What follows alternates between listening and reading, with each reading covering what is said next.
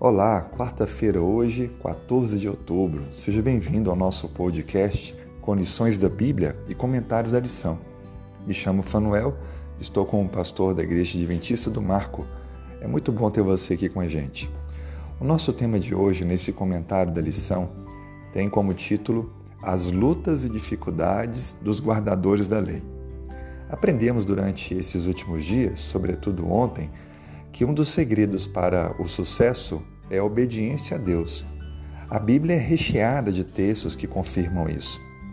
Contudo, quando olhamos para alguns personagens bíblicos, ficamos questionando: por que será que pessoas como João Batista, Jó e Paulo, mesmo obedecendo a Deus, mesmo andando no caminho de Deus, sofreram e até tiveram a morte porque estavam seguindo a Cristo?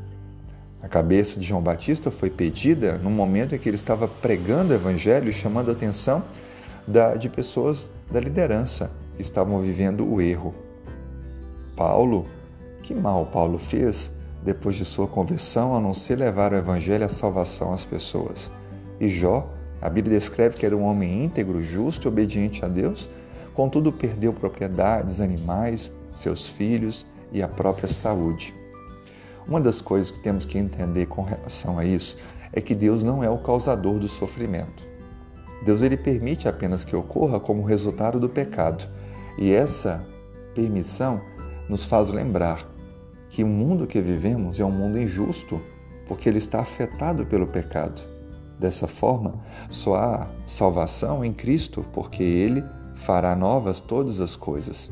Por isso temos que entregar a vida a ele e é importante dialogar com os mais novos, dizendo para eles que o sofrimento ele faz parte desta vida, mas não fará do novo céu da nova terra.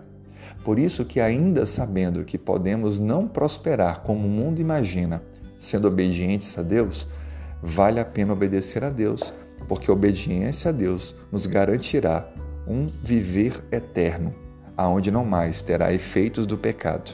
Assim sendo, vale a pena confiar em Deus, ouvir a sua voz e fazer a sua vontade.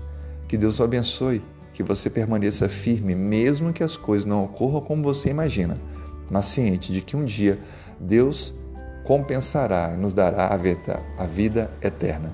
Que Deus o abençoe. Tenha um ótimo dia.